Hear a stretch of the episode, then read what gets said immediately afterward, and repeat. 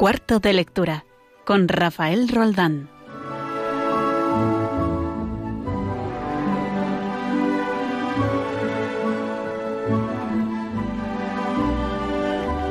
Parece ser que la política sea una cortina de humo, el problema en cuestión o no, del que no vamos a hablar porque ni queremos ni tenemos ganas. Ha empezado a cuestionar de manera ya bastante explícita el modelo de, tradicional de la familia, el modelo tradicional familiar y de la educación de los hijos. Han sido varias declaraciones, planteamientos y asertos preocupantes y poco afortunados por parte de un lado y a veces del otro eh, estos días eh, los que han puesto en el punto de mira una de las instituciones básicas de nuestra eh, civilización, que es la, familia natural, cuestionando además el, el tipo de educación de cada uno de los hijos miembros de estas familias. Es un problema global el planteado porque implica sobre todo la libertad del ser humano, implica el descubrimiento de la verdad en el proceso educativo y por lo tanto las nociones de justicia y dignidad. Insisto en que no es nuestra intención y tenemos ganas de meternos en camisa de once varas analizando nada de este lío que pues ahora será actualidad informativa y mañana quizá ya no, pero que evidentemente nos deja un futuro bastante inquietante. Este es un programa sobre libros y lecturas y no estaría de más que aprovechando que el remolino de la actualidad informativa pasa por los modelos educativos, repasemos un par de títulos literarios que nos plantean el proceso de construcción de la persona en su entorno natural, la familia. Nos referimos a la obra de Harper Lee, Matar a un ruiseñor. Seguro que muchos de ustedes han visto la película. No sé qué es mejor, la película o el libro. Y a otro clásico de la literatura norteamericana con versión cinematográfica reciente, aparte de otras varias que ha habido durante la historia del cine. Mujercitas de May Alcott. Para terminar esta introducción, voy a, voy a citar algo que no hago habitualmente, no me gusta mucho la cita fuera de contexto, pero creo que esta se contextualiza muy bien. La familia educa mejor que el Estado porque conoce personalmente a los hijos y porque los hijos aman a sus padres y les obedecen por naturaleza. La cita es ni más ni menos que de Aristóteles en su Ética a Nicómaco. Bienvenidos a Cuarto de Lectura, aquí en Radio María, cuando son las nueve y tres minutos de la noche. Empezamos.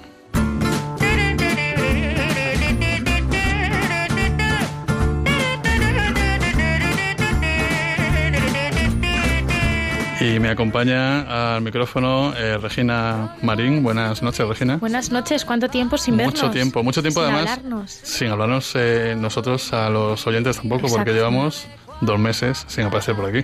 Mucho tiempo. Son cada cuatro semanas tenemos esta temporada del programa de cuarto de lectura y bueno, eh, nos tocaba el día de Nochebuena y claro, decidimos que la misa del gallo era mucho era primordial, más, mucho más, importante. mucho más importante.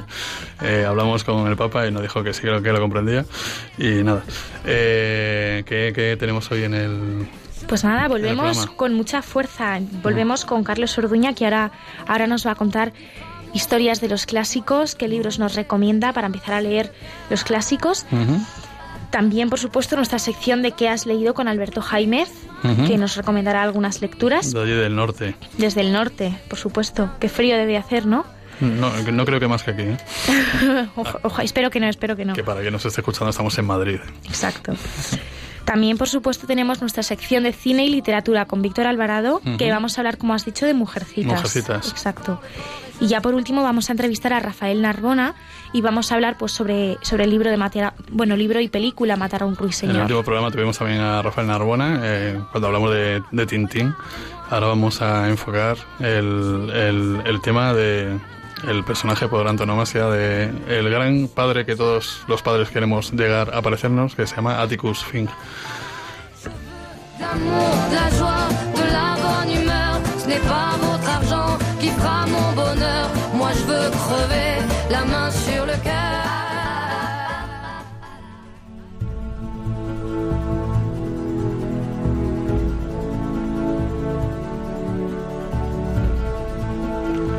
Esta sintonía pues eh, nos recuerda que empieza la, la sección de, de, los clásicos, los clásicos griegos y latinos, eh, que lleva Carlos Orduña, colaborador de Cuarto de Lectura. Pero Carlos, eh, como ve Regina, no está aquí en el estudio. No está, no está. Una pena. no está, ¿verdad? Entonces, tranquilo, que ni Regina ni yo vamos a meter la pata hablando de los clásicos, porque a pesar de su gripe, Carlos está al otro lado del teléfono. Buenas noches, Carlos. Muy buenas noches. ¿Qué tal vas? Muy bien, aquí estamos, bien tapado con la mantita. Exactamente, y lo hay que estar, ¿no? Es, bueno, ya, Para, para quien esté en Canarias escuchándonos o en sitios tropicales, ¿verdad? Pues ahora mismo está cayendo en Madrid, eh, vamos, la de, la de todos los meses de enero, al fin y al cabo, ¿no? no, es, Efectivamente, no es novedoso. Siempre. no es novedoso. ¿De qué no vas a hablar hoy? Carlos? Pues hoy os traigo el libro que os anticipé, la, el último programa que tuvimos hace ya, como habéis comentado, hace dos meses, que se llama Las Heroidas de, en mi opinión, el mejor poeta latino, que es Ovidio. O sea, hoy vamos a hablar de poesía. Sí, efectivamente, hoy toca ya abordar el tema de la poesía, que nunca nos hayamos lanzado por aquello de también suele imponer mucho más la poesía que la prosa. Pero esta poesía es demasiado maravillosa como para dejarla de lado. Ajá. Pues cuéntanos pues, dónde está esa maravilla de Ovidio. Pues esta maravilla son una serie de cartas, es poesía epistolar. Son cartas de todas las mujeres de la mitología. Hay cartas extraordinarias, como por ejemplo, pues Penélope siempre se ha tenido pues, la esposa fiel de Ulises, que le está esperando. En cambio, Ovidio lo que hace es, más allá de la Odisea, ir a decir qué le diría Penélope a Ulises si le pudiera escribir una carta. Y es una de las mejores cartas que tenemos en este libro. También tenemos, por ejemplo, otro tipo de cartas, como puede ser la de Ariadna a Teseo, una vez que ha sido abandonada en la isla, o la de Dido a Eneas, cuando Eneas la abandona allí en Cartago a la pobrecilla, pues ella también le manda su carta. Y sobre todo, lo más interesante son las cartas dobles. Tenemos algunas que escribe el hombre a la mujer y la mujer le contesta. Y la más interesante es, por supuesto, la de Elena de Troya, la archiconocida Elena de Troya, que primero recibe una carta de París, el príncipe troyano, con el que se va a Troya, y ella le contesta. Es, una maravilla porque Ovidio es el primero que pone a París pues como la persona egoísta que siempre se ha visto en la mitología, y sobre todo pone a Arena un poco más humana. No deja de ser superficial, que decía Elena de Troya, Elena de Troya no puede no ser superficial. Sí, es el personaje. Pero en este caso está ahí también un poco como la duda de decir, no sé qué hacer, no sé qué hacer, que obviamente pues al final todos sabemos la decisión que toma Elena. Sí, sí, todos sabemos al final, sí. Eso que, no, lo vamos, a, no lo vamos a destripar, efectivamente. Efectivamente, eso ya, cuando hablemos de la Ilíada. Sí, sí, será un programa especial. Pero es, la psicología de Ovidio para meterse en la piel de todas estas mujeres es absolutamente extraordinaria. Ah, sí. Y Ovidio, ¿dónde lo situamos en la cronología de, de los clásicos? Pues a Ovidio lo situamos justo al final de la República y al principio del Imperio. ¿Año? De hecho, es año exacto, si no me equivoco, muere en el 14 después de Cristo. Y nace como en el 50 antes de Cristo. Bueno, contemporáneo. fechas ahí, sí. Contemporáneo del inicio del cristianismo. Y Efectivamente. Ovidio vive, ¿dónde vive Ovidio? Vive primero en Roma capital hasta que es exiliado por Augusto porque sus obras no se adaptaban mucho a la moralidad de querer imponer Augusto. Entonces le esto, esto, empieza a sonarnos un poco, ¿no? Bueno, y entonces... entonces lo, lo, se, lo, se lo quita de en medio, vamos. Eso es, le manda ahí al Mar Negro y ya desde ahí, pues Ovidio terminaba de escribir sus últimas obras y ahí morirá en el exilio. Entonces, eh, ¿cómo es la, la, poesía latina? Es decir, ¿existe métrica? Eh, o sea, ¿la traducción se carga en algún tipo de encanto? Eh, ¿hay, ¿hay, rimas? ¿Cómo, ¿Cómo va esto? Ahí dependemos mucho del traductor. Yo he visto muchas traducciones, no voy a nombrar a sus traductores. No, no, no, que nos están escuchando todos y claro. Que traducen en prosa. ¿Cómo puedes traducir en prosa la poesía? Cuando precisamente aquí la magia está en la poesía. Pero la, poesía latina tiene, tiene rimas. Sí, lo que pasa, nuestro oído no está preparado para ellas. Porque os cuento, en latín la cantidad del poema iba en función de, las, de la cantidad métrica de cada sílaba. No era como en castellano que rima el final del verso. Aquí era todo en función de la musicalidad. Pero eso sí es verdad que, por ejemplo, Ramírez de Berger, que es un traductor extraordinario, sí que consigue mantener bastante el verso no es un verso exacto en castellano, pero sí se parece lo suficiente como para que nos pueda parecer poesía a nuestros oídos. Y, entonces, es una maravilla. Entonces, hay que, hay que, hay que preguntar por traductores, ¿no? A nuestro libro de confianza, ¿eh? Efectivamente. Que sabe mucho de traductores de Ovidio. Y, y entonces, eh, pues nada, leer, leer este, este tipo de, este tipo de poesía, que a lo mejor a alguno, oye, le cuesta un poco, pero con la introducción que acaba de hacer ya nos ponemos en contexto. ¿eh? Sobre todo porque lo que asusta, aquí se, se, pierde un poco porque se parece algo a la ética, pero como cada carta es un máximo de 100 versos, pues al final son 5 o 6 páginas, que se hace fácil de leer. Que si alguien tiene miedo, decir, oye, pues me leo un día una y ya dentro de dos días cojo vamos, otra. Vamos cogiendo el ritmo, claro. bueno, pues ¿de qué nos vas a hablar el próximo programa, que será de aquí a cuatro semanas? Pues de aquí a cuatro semanas va a ser un poco sorpresa, porque estoy entre varios títulos. Vale, vale, vale. Entonces no voy a decir nada por si acaso al final así hay, hay, mayor expectación. Así mantenemos la intriga, Efectivamente. Exactamente. Eso es, eso es, hay que crear misterio. Exactamente. Pues muchas gracias, Carlos, por primero por introducirnos, a introducirnos al vídeo, segundo por haberte levantado del sofá, ¿verdad? Y, haber tenido que empezar a, a, pensar, ya sabemos que cuando uno está griposo, ¿verdad? Lo que se le pone la mente en blanco un poco. Sí. Y, y nada, que te mejores y, y te queremos en el estudio en el próximo programa. Por supuesto, ahí me tendréis. un abrazo, Carlos. Otro para vosotros, hasta luego. Gracias.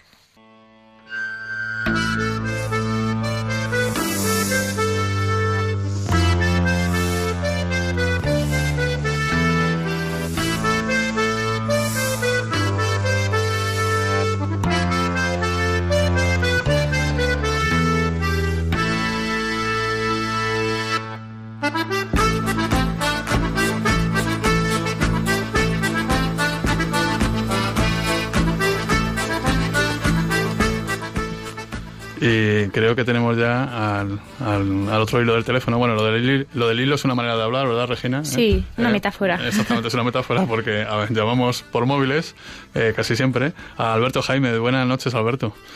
Buenas noches. ¿Qué tal el tiempo por el norte? Pues no tan malo como decís. No, no, es que aquí, o sea, vamos, esto parece, eh, pues eso, la conisa cantábrica en sus peores momentos. Entonces, frío, nos, nos, hemos agarrado bien a las farolas para llegar al estudio.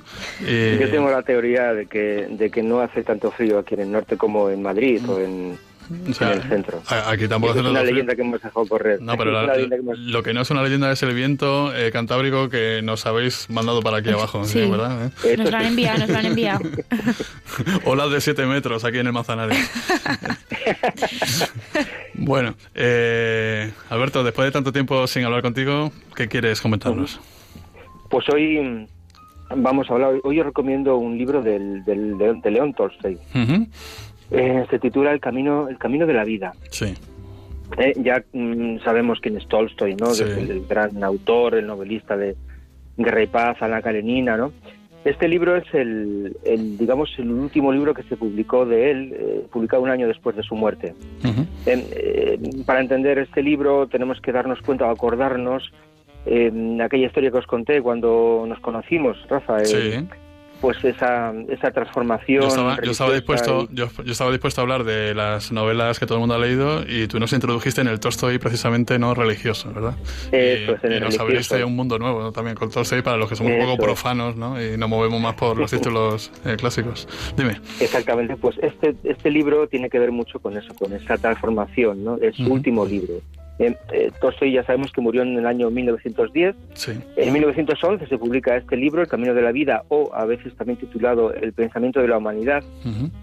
Se publicó también en Francia en el 2012, en 1912, perdona, pero no sé por qué en España no se publica hasta el año pasado, hasta 2019. Sí. ¿no? Uh -huh. eh, es un libro muy especial, yo me he encontrado con una maravilla. Eh, me he dado cuenta, por cosas que he leído también sobre él, que lo llaman algunos la Biblia de Tolstoy. Uh -huh la Biblia de Tolstoy. Esto no es un libro, aunque él lo programa para leer eh, un capítulo cada, cada día, sí. 31 capítulos para leerlo en un mes, yo creo que es un libro que no es para leerlo de un tirón, es un libro para leerlo durante toda la vida, durante un montón de tiempo, porque uh -huh. es, es, una delicia, ¿no?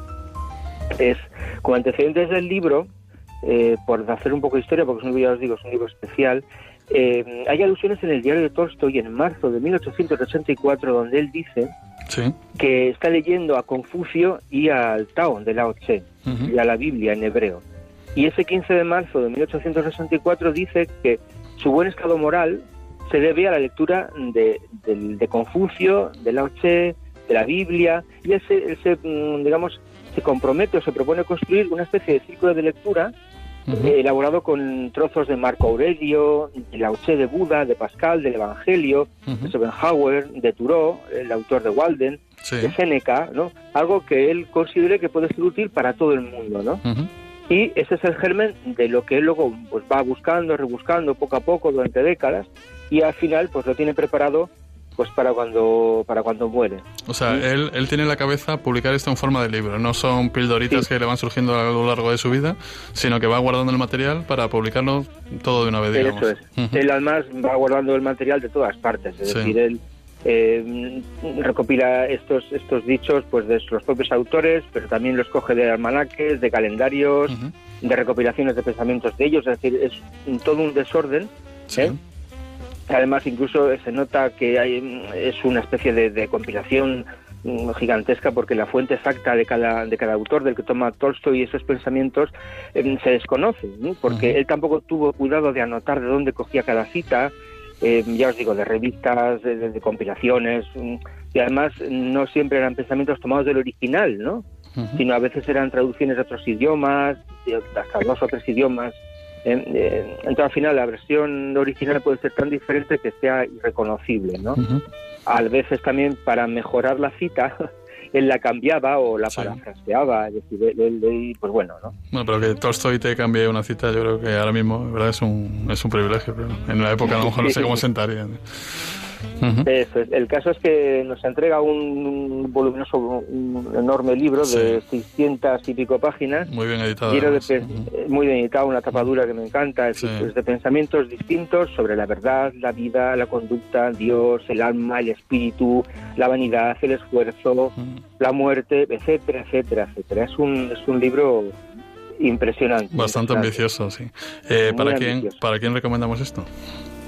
Para todo el mundo para todo el mundo. ¿Con eh, ligera formación? ¿Con ligera formación o...? No, no, no hace falta tener formación. Es un libro para todo el mundo. Porque son, son, son, pensamientos, sí, con inquietud, una persona con inquietud. Son pensamientos que el mismo Tolstoy eh, propone para cualquier persona, para que estas personas crezcan, eh, bueno, para, digamos, para que se eduquen en el respeto, en el amor eh, bueno, es un libro que, está pensado para eso, para todas las personas y para que al final construir, como él quiere, pues construir un tejido humano eh, pues que sea capaz de hacer progresar el mundo. Se, está, se está volviendo mucha esa idea también, ¿no? Lo de la construcción de una sociedad ¿verdad? verdaderamente humana frente a los frentismos que hay, que, se van generando ¿no? día a día. ¿no? Sí, sí, sí, sí, Muchísimas gracias, Alberto. Eh, gracias a ti. Nos oímos y escuchamos de aquí a cuatro semanas, ¿verdad? Mucho tiempo, pero bueno, es lo que hay. Leeremos mientras. Un abrazo, Alberto. Un abrazo. Eh, Regi, eh, ponemos algo de musiquilla, ¿no? Así para... Pues sí, hombre, para, para, animar, ¿no? ¿Qué, me has traído? Yo te he traído una canción de Carla Bruni. A ver si la sé pronunciar porque es en francés. Ah, yo, yo, soy de francés en el cole, venga, a ver. Venga, Quelqu'un m'a dit. Quelqu'un. Quelqu'un m'a dit. vale. Entonces, eh, alguien me ha dicho, ¿no? Alguien me ha dicho, exacto. Esa es la traducción. Entonces, bueno, es el título de un disco del 2002. Y yo la he traído, es una canción de amor, pero la he traído porque tiene una frase que me gusta mucho que es alguien me dijo que aún me amas. Entonces a mí me gusta porque yo creo que se puede relacionar mucho con el amor que, de Dios hacia nosotros, ¿no? Que pese a lo que caemos, Él nos sigue amando. Aún me amas, ¿no? Entonces, A, pesar de todo. Exacto, a pesar de todo, Dios nos ama. y pues por eso la he traído aquí. Vamos a escuchar a Carla Bruni, ¿verdad? Con eh, Alguien me ama, ¿no? Exacto. On me dit que nos vies ne valent pas grand-chose, elles passent en un instant comme fanent les roses. On me dit que le temps qui glisse est un salaud, que de nos chagrins il s'en fait des manteaux. Pourtant quelqu'un m'a dit que tu m'aimes encore. C'est quelqu'un qui m'a dit que tu m'aimes encore. Serait-ce possible alors?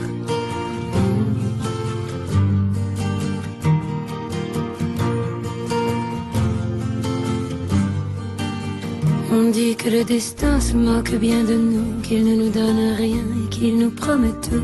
Paraît que le bonheur est à portée de main, alors on tend la main et on se retrouve fou. Pourtant quelqu'un m'a dit que tu m'aimes encore. C'est quelqu'un qui m'a dit que tu m'aimes encore serait-ce possible alors? Hmm. Serait-ce possible alors? Mais qui est-ce qui m'a dit que toujours tu m'aimais? Je ne me souviens plus, c'était tard dans la nuit. J'entends encore la voix, mais je ne vois plus les traits. Il vous aime, ses secrets, lui dites pas que je vous l'ai dit. Tu vois, quelqu'un m'a dit que tu m'aimais encore. Mais l'a-t-on vraiment dit que tu m'aimais encore? Serait-ce possible alors?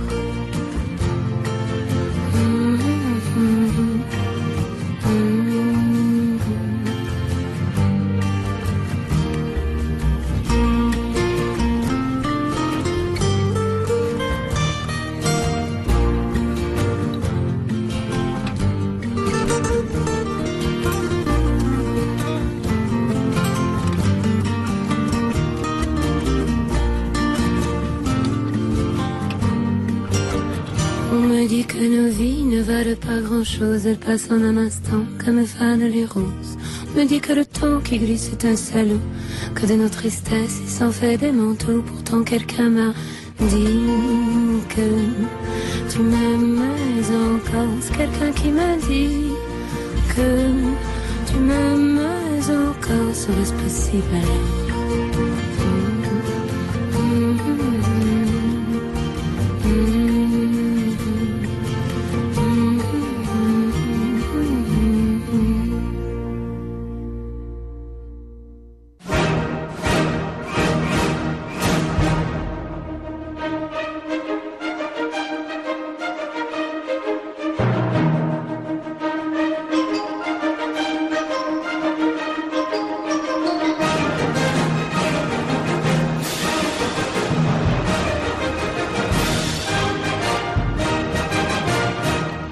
Con la, con la, con la música, con la banda sonora de los siete magníficos, nuestra sección de cine y literatura.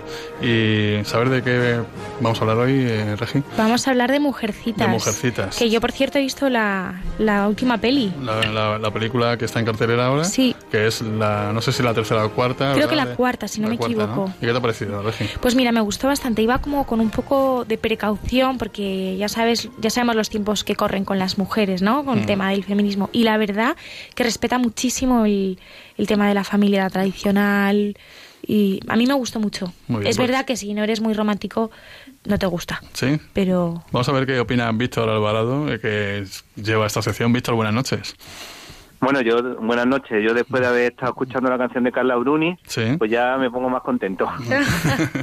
me alegro, Víctor. ¿Qué, ¿qué, nos cuentas tú de Mujercitas? De... Bueno, eh, hay, mm, más que nada, antes de hablar de Mujercita, decir que este año el nivel de películas mm, que están nominadas para los Oscars son buenísimas. Y además todas todas tocan valores cristianos, eh, son políticamente incorrectas ¿Ah, para lo que estamos acostumbrados. Tenemos Le Mans 66, que habla de la familia, era hace una vez Hollywood de Quentin Tarantino, que es políticamente incorrecta.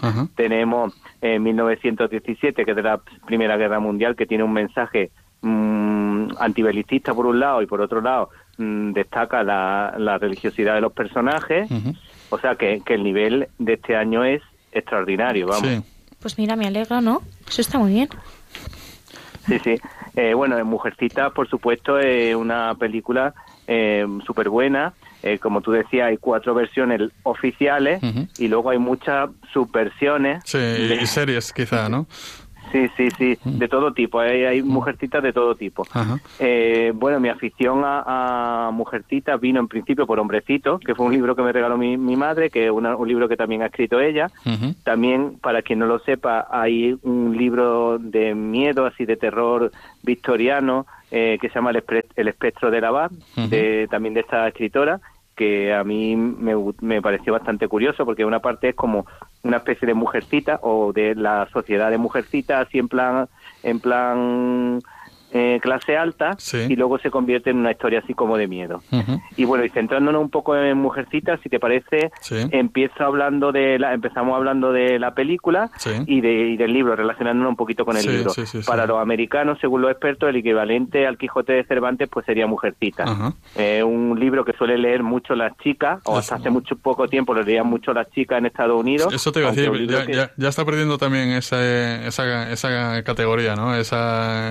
yo creo que está perdiendo un poco, según pero bueno, yo creo que sigue siendo una, una obra que hay que, hay que leer. Está entre, mis cuatro o cinco favoritas de literatura clásica, está esta. Vamos, esta me la leí hace poco, pero como me gustaban mucho las películas, pues digo, pues me leo el libro y además que hay un libro anotado que explica muchos detalles de la vida de estas mujeres que en realidad tienen mucha una formación cristiana muy sólida y todo eso se ve queda expresado precisamente en la novela. Por ejemplo, la, eh, la, mujercita de esta última versión de Greta Gerwig sale una escena en la que mm, Joe tiene muy mal genio y entonces habla con su madre y su madre le explica la forma de controlar ese genio.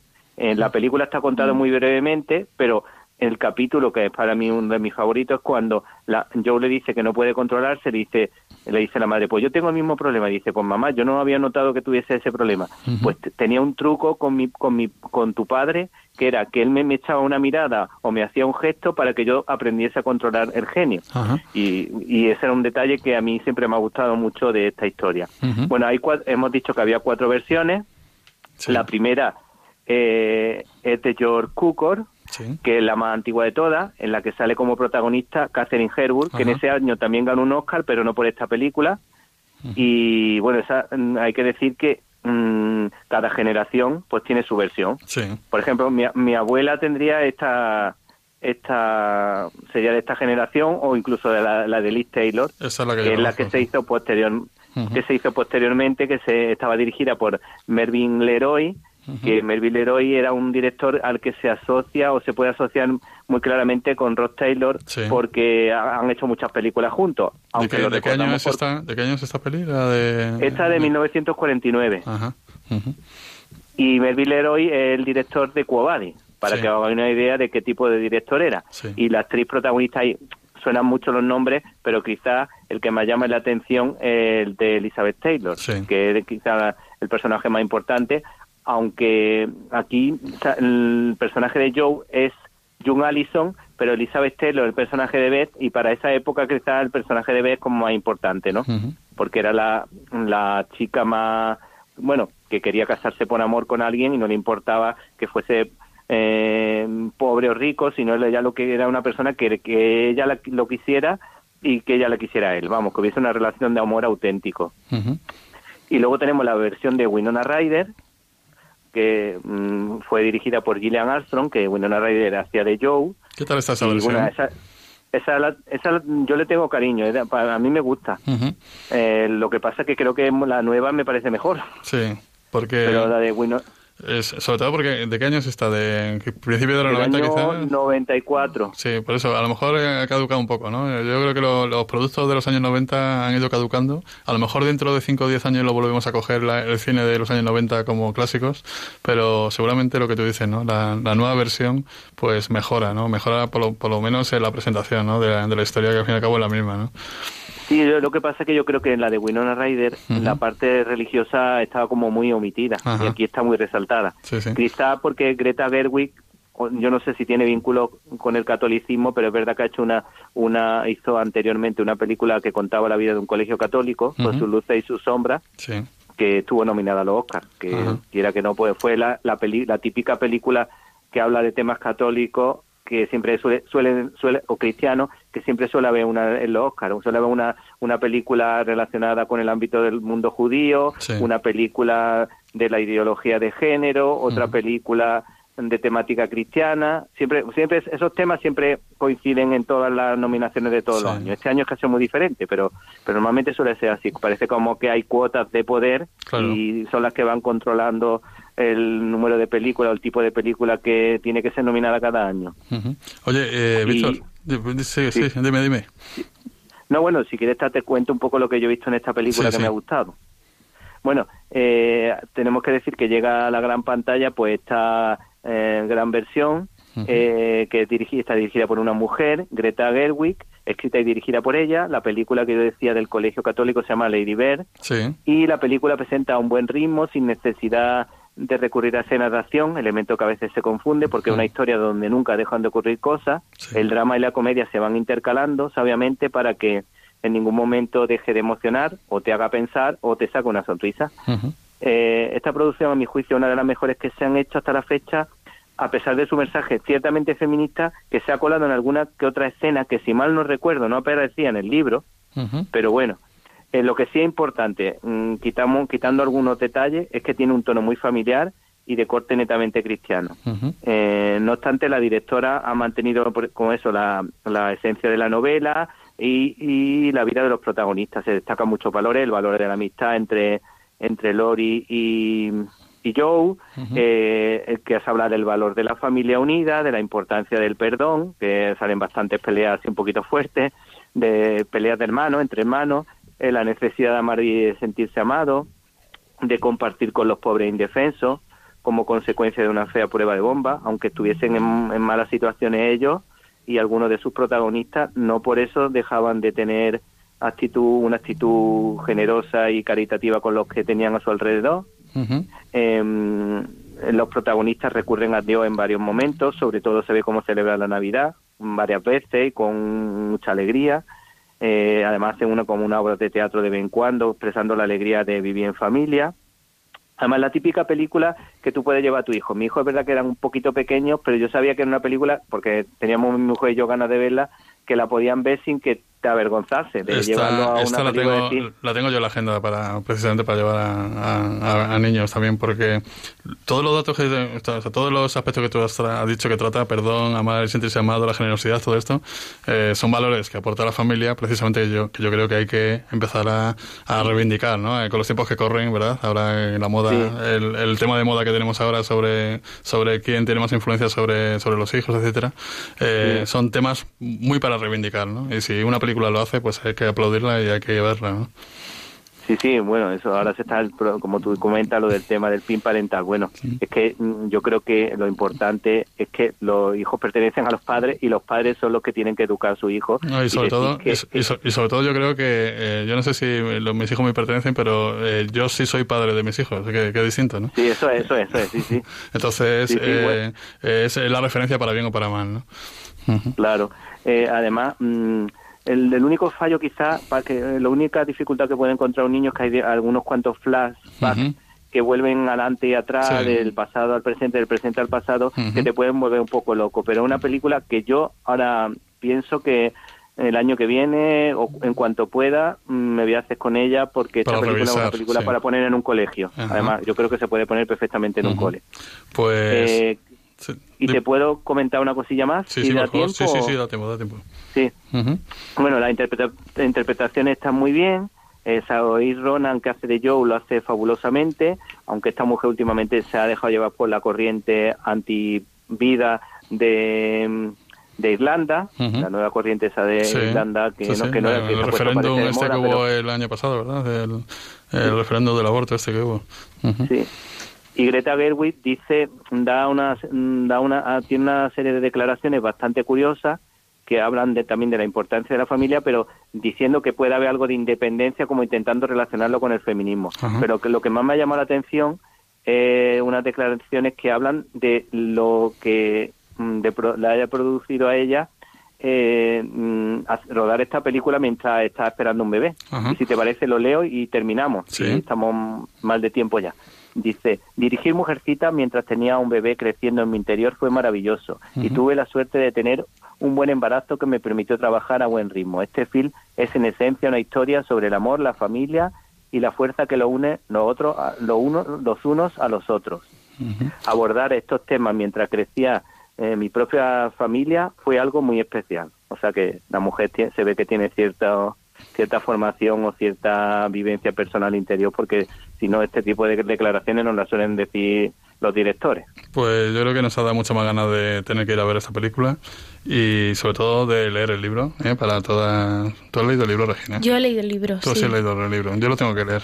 Yo fíjate que yo obligué a leer el libro a mi hija mayor cuando era más pequeña y yo, no todavía, y yo no lo he leído. Muy mal, Rafa, muy mal. muchas gracias, Víctor, una semana más por estar aquí. Y la semana, dentro de cuatro semanas, que, ¿de qué hablamos dentro de cuatro semanas? Bueno, teníamos pendiente Drácula. Sí, ¿verdad? parece que... Sí, lo que, pasa que cambiamos... hemos cambiado, hemos cambiado y lo, que lo sepan los oyentes, por, sobre todo por esta crisis familiar, mm, bueno, no, no existe crisis familiar solamente en la cabeza de algunos, ¿no? Pero eh, yo creo que era bueno presentar buenas lecturas, eh, buenas películas que, que que estos, estos aspectos que, que, nos enseña una familia, perdón, amar, generosidad, etcétera, etcétera, etcétera, pues se vean, se vean que, que existen, ¿no? De verdad, ¿no? Que no es una antelequia ni nada por el estilo. Un abrazo, Víctor. Un abrazo a todos.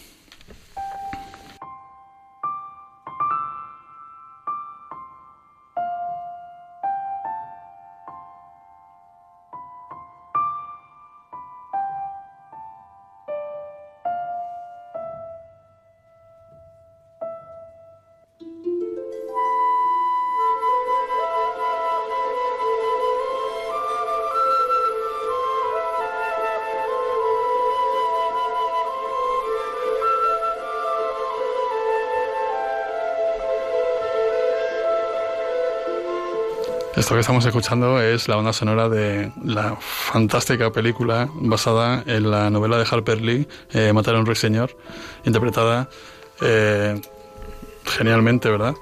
¿Quién es este actor, eh, Regina? No lo sé. Que nos lo cuente Rafael Narbona, que es crítico literario, y lo tenemos al otro lado del teléfono para hablar sobre esta novela. Buenas noches, Rafael. Hola, buenas noches. Eh, tocayo, vamos. Estaba emocionándome al escuchar la, la música y recordando el, el, comienzo de la película con todos los objetos que, que le regala a Scoot y, y, a Jen. Yo también estaba pensando en esa escena, sí, sí, sí, sí el muñeco tallado y, y, todo esto. Sí, además son, son ellos, ¿no? Están esculpidos, en fin, y, además son, son unos, unos regalos que reflejan todo un mundo interior de, un personaje entrañable, ¿no? y que de hecho es el, el ruiseñor al que alude el, título. A mí se me ocurrió llamarte una vez más, Rafael, porque eh, bueno, leí tu artículo, tu artículo La ejemplaridad de Atticus Finch, eh, publicado en elcultural.com, y claro, es que estamos en, una época que hay mucho ruido, ¿verdad? Hay mucho ruido sobre, sobre el, tema de la familia, eh, sobre la educación, sobre quién pertenece a quién, quién es hijo de quién y, y, todo esto, ¿no? Yo insisto que a mí me parece todo esto una cortina de humo, me parece mucho ruido y vamos hay, un, hay una novela fantástica que es... Eh, dime, Rafael, sí. Sí, bueno, ya es que eh, os estaba escuchando antes en, en la conversación que habéis mantenido con, Víctor con el tema de a quién pertenecen los hijos. Y, mm. pues evidentemente la responsabilidad inmediata y sobre todo a la hora de transmitir valores es a los padres, ¿no? Pero lo, lo, triste es que hoy en día los, los, niños ya ni pertenecen a los padres ni pertenecen a la escuela, sino que pertenecen a Internet, que es el, el verdadero y, terrible educador, ¿no? Y yo, yo he estado en las aulas 25 años como profesor de filosofía en centros, de, en, en institutos públicos, yo era profesor de instituto y bueno, y cualquiera que conozca un poco la realidad del aula es que ahora mismo eh, la educación real se obtiene a través de las redes y los chicos desde una edad escandalosamente prematura están viendo unas cosas incalificables, ¿no? Y eso, bueno, pues se ha reflejado, por ejemplo, en que cada vez hay más casos de adolescentes que maltratan a sus parejas, porque es un poco lo que ven, ¿no? En, en, sobre todo en la pornografía, la mujer degradada, rebajada, objeto, que tú mm. puedes tirar para acá, para allá, y eso a mí es lo que más me preocupa, ¿no? Cómo los padres, cómo los profesores pueden contrarrestar pues esta eh, antipedagogía, ¿no? Que, está mm, creando, pues bueno, pues muchísima infelicidad, mucho sufrimiento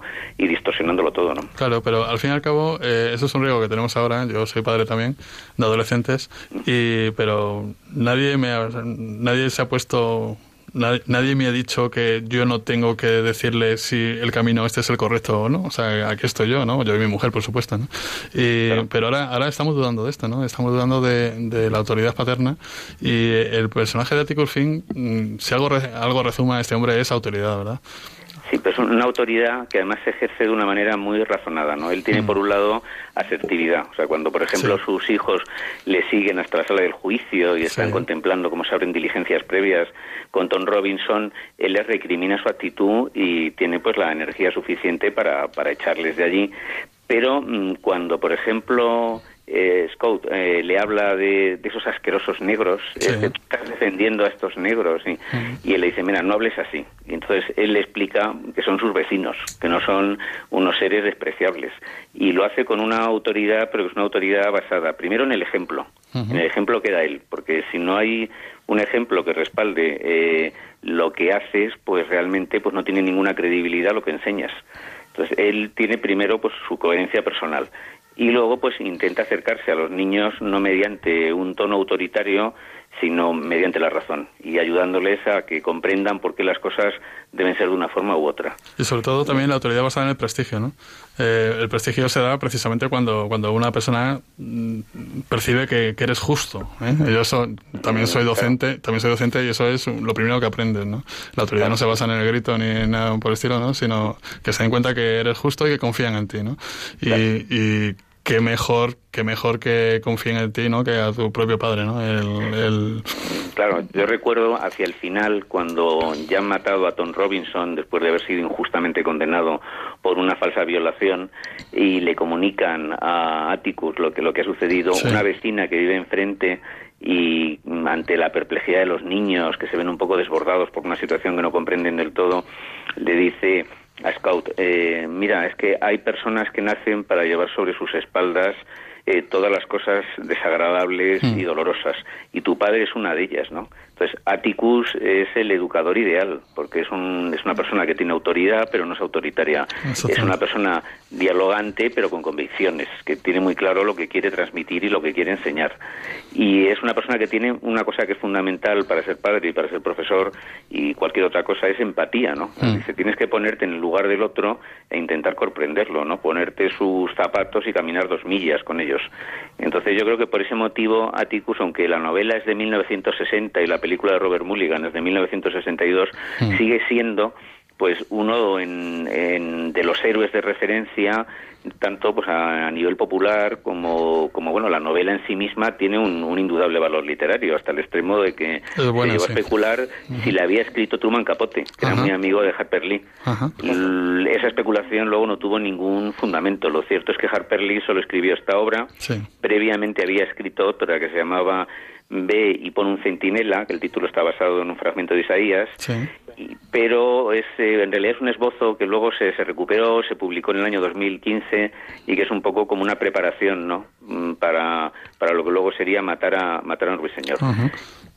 y, eh, bueno, pues eh, es autor de un, de un, solo libro, ¿no? Eh, también llama la atención eh, la educación, la educación que, vamos, la, educación reglada, ¿verdad?, que tienen los niños. Van a la escuela, Scout se, se, queja, dice que no quiere ir al colegio eh, porque no es su sitio. Y, pero en el fondo es una educación liberal, ¿no?, que se basa en, se basa en bastante flexibilidad, ¿no?, educativa, ¿no. Eh, a mí esto me llama la atención frente a los currículum súper estrictos, ¿verdad?, y dependiendo también de dónde sopla el viento de un gobierno u otro o de de la ideología de turno. ¿no? Eh, es una educación liberal basada en un principio sólido que son la verdad. yo, yo, ahora pensaba mucho que qué diría pues Atticus a su hija Scout ante ante todo esto, ¿no? Mm. Y digo, por un lado, él tiene sentido de pertenencia. Eh, por otra parte, eh, Harper Lee lo dijo, toda la novela se sostiene sobre la ética cristiana. Sí. pero por otro lado, el tener sentido de pertenencia no significa darle la razón en todo a, a tus vecinos. Y, por ejemplo, era intolerable la discriminación racial. Y, de hecho, en 1960, cuando se publica eh, Mataron Ruiseñor, también es el año en que una niña, eh, Ruby Bridges, por primera vez va a, un colegio eh, de blancos y tiene que ir escoltada por tres agentes del FBI. Hay una fotografía terrible de, significativa, ¿no? Que está rodeada de, escoltas armados entrando en el colegio la pobre niña con cinco o seis años que tendría, ¿no? sí, es una cosa vergonzosa. Luego a esta chica, a Ruby, le dio eh, no sé qué tipo de reconocimiento Bill Clinton y luego, luego Obama, ¿no? realmente ahí es un momento donde hay que ir contra la corriente dominante, ¿no?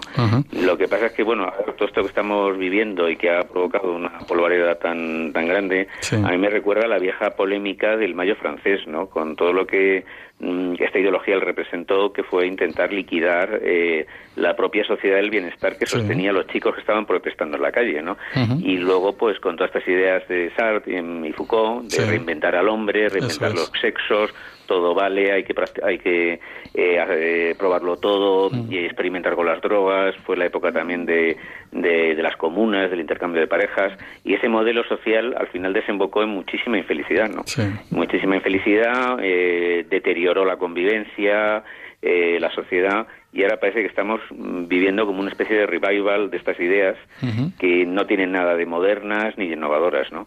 Y que en último término yo creo que causan un, una, un daño social porque atacan a la familia y la destrucción de la familia pues conlleva pues una vejez eh, sin hijos donde no te cuidan eh, no tener unos padres que te sirven de referencia. Y es una polémica que en realidad no es nueva pero que sí es cierto que bueno que ha provocado una, una conmoción. Y sí parece que estamos en un momento donde se intenta reinventar al hombre, ¿no? Y redefinir lo que es el hombre, el bien y el mal, los conceptos morales, etcétera. De luego que no es nuevo, porque yo he empezado el programa citando a, Aristóteles en su Ética Nicómaco, que dice, la cita literalmente dice, la familia educa mejor que el Estado porque conoce personalmente a los hijos y porque los hijos aman a sus padres y les obedecen por naturaleza, ¿no? Es decir, esto es una, una polémica que, que, que lleva muchos siglos, ¿no? Pero es verdad que ahora bueno, ahora ya eh, vemos un riesgo bastante grande, ¿no? De, que esto se, se, nos pueda ir, ¿no? Eh, hay, hay, hay una cosa, yo creo que, que, bueno, que es necesario. Yo sí soy partidario de que haya una asignatura que es ética, de hecho yo lo impartía. También soy partidario de que siga existiendo la asignatura de religión. Los contenidos deberían estar definidos por el consenso que hay social en torno a los valores constitucionales. Pues, pues está recogido en nuestra Constitución, pues el, es intolerable que se discrimine a nadie, es intolerable que no se respeten los derechos básicos y en ese aspecto hay una especie de consenso social que se debería respetar y que se debe pues transmitir a, a, los chicos. Pero ahora pues bueno, remontarse a teorías de hace 60 años para intentar pues no sé, destruir en el fondo pues toda una vieja tradición, ¿no? Que viene de, de, Grecia, Roma, la tradición cristiana, para crear un nuevo modelo de sociedad. No hay que olvidar que los estudiantes del mayo del 68 su referencia era el libro rojo de Mao. Sí.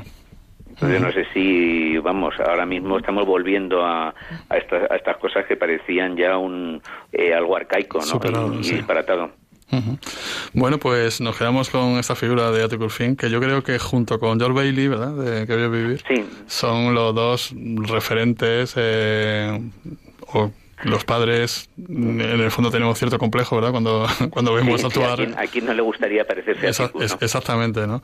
Eh, y es muy... Una sola cosa, sí, dime, una cosa Rafa, antes de eh, terminar. Es curioso que hace unos años eh, Matar un ruiseñor tuvo problemas en, las aulas en Estados Unidos porque aparece muchas veces la palabra nigger, eh, utilizada de una manera, pero claro, lo que hace Lee es reproducir lo que había en su entorno. Y bueno, pues eh, por parte de, algunos padres eh, protestaron y el libro desapareció como lectura obligatoria. También esto es hasta dónde la corrección política puede provocar auténticos disparates. ¿no? Se cuida mucho a lo mejor estas tonterías de vocabulario porque pueden ofender y no se cuida el, fondo de verdad, que, es lo que, lo que destruye de verdad. ¿no? Efectivamente. Pues eh, Rafael Narbona, yo quiero contar contigo para hablar de mil cosas más en programas futuros, si te parece. Pues yo, yo encantado. Además, mi, mi padre fue tuvo un programa en Radio España, 20 años, y yo le estoy descubriendo esto de la radio, pues el, el encanto que hasta ahora no, no, no había advertido eh, el poder de seducción que tiene y realmente y yo encantado. pues algún día algún día te vienes al estudio, hacemos una tertulia con alguien más y nos, nos tenemos aquí hablando de lo humano y de lo divino y nunca mejor pues, dicho. Pues, cuenta conmigo y encantado, ¿eh? que en mí. Un abrazo, Rafael. Venga, un abrazo para vosotros. Hasta luego. Adiós. Pues muy interesante, ¿no, Regina? ¿Eh? Sí, sí, la verdad es que sí. Eh, son, son novelas, yo creo que tanto Mujercitas como eh, Matar a un ruiseñor, que hay que releer. Bueno, hay que releer o leer de nuevas y veremos la actualidad que tienen, ¿no? Eso, eso, eso es un clásico, eso es un clásico, ¿no? Aunque Carlos Orduña no diría que no, que un clásico es todo aquello que es... Eh, antes, de Cristo. no. no. me acuerdo qué fecha dijo, creo que fuera el año 300 o 400 después de Cristo, todo lo anterior, ¿no? Exacto. Vamos a ir acabando en nuestro cuarto de lectura. Y Carlos Orduña, que debería estar aquí, yo le pedí que pinchara una canción. ¿Y qué eligió? Pues ha elegido a... Eh, José Luis Perales. José Luis Perales, que creo que se retira de esto. ¿De la música? Creo que sí, que ya, ya se jubila. Hombre, pues... No estoy seguro, yo que no soy muy seguidor de, de José Perales, yo de, de ACDC para arriba, pero...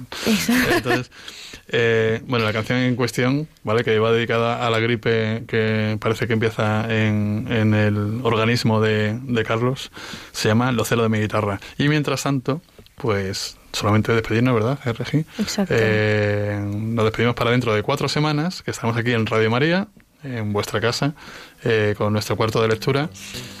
Por favor, mandadnos eh, mensajes a nuestro correo.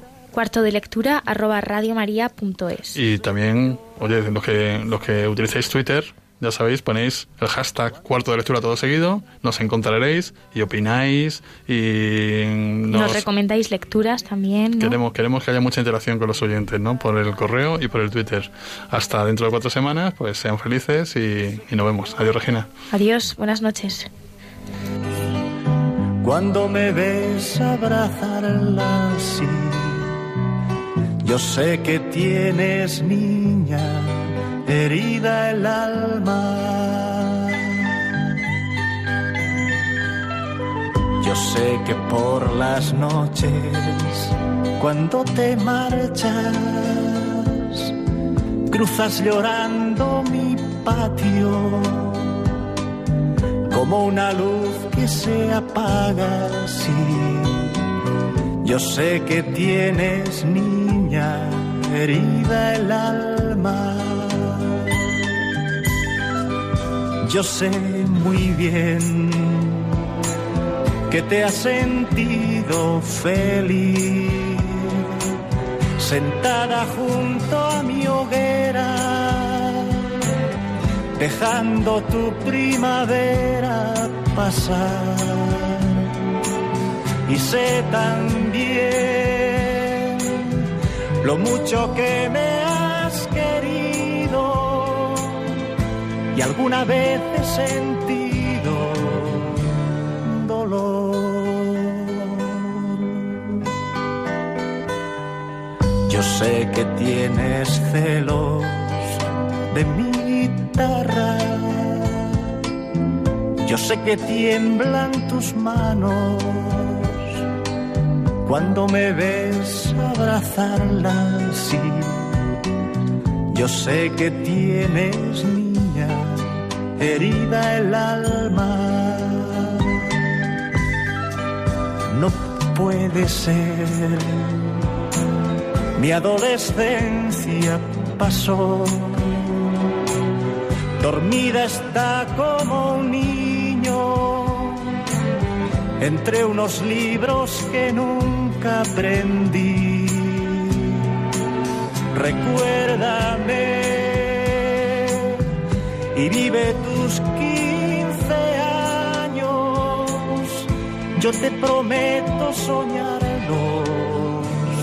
Adiós.